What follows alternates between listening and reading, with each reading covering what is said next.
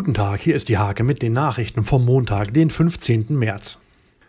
Die Grünen hoffen auf eine Regierungsbeteiligung nach der Bundestagswahl im Herbst. Bundestagsabgeordnete Katja Keul stand der Hake Rede und Antwort. Eine Million Liter Wasser passen in den 16 Meter hohen Turm neben dem Steierberger Klärwerk. Der riesige Bottich ist der Pufferspeicher für das neue Fernwärmenetz.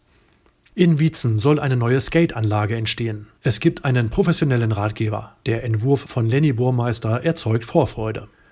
Der Anglerverein Nienburg beteiligt sich am Artenschutzprojekt zur Bestandsförderung der Quappe. Fischereiexperte Helmut Speckmann ist mit 40.000 Quappenlarven nach Bücken gekommen. Vor zehn Jahren verstärkte Tim Joost eine Saison lang den Handballoberligisten HSG Nienburg. Heute leitet der Handballer die Marketingabteilung des Fußball-Zweitligisten Holstein Kiel. Diese und viele weitere Themen lest ihr in der Hake vom 15. März oder auf www.diehake.de.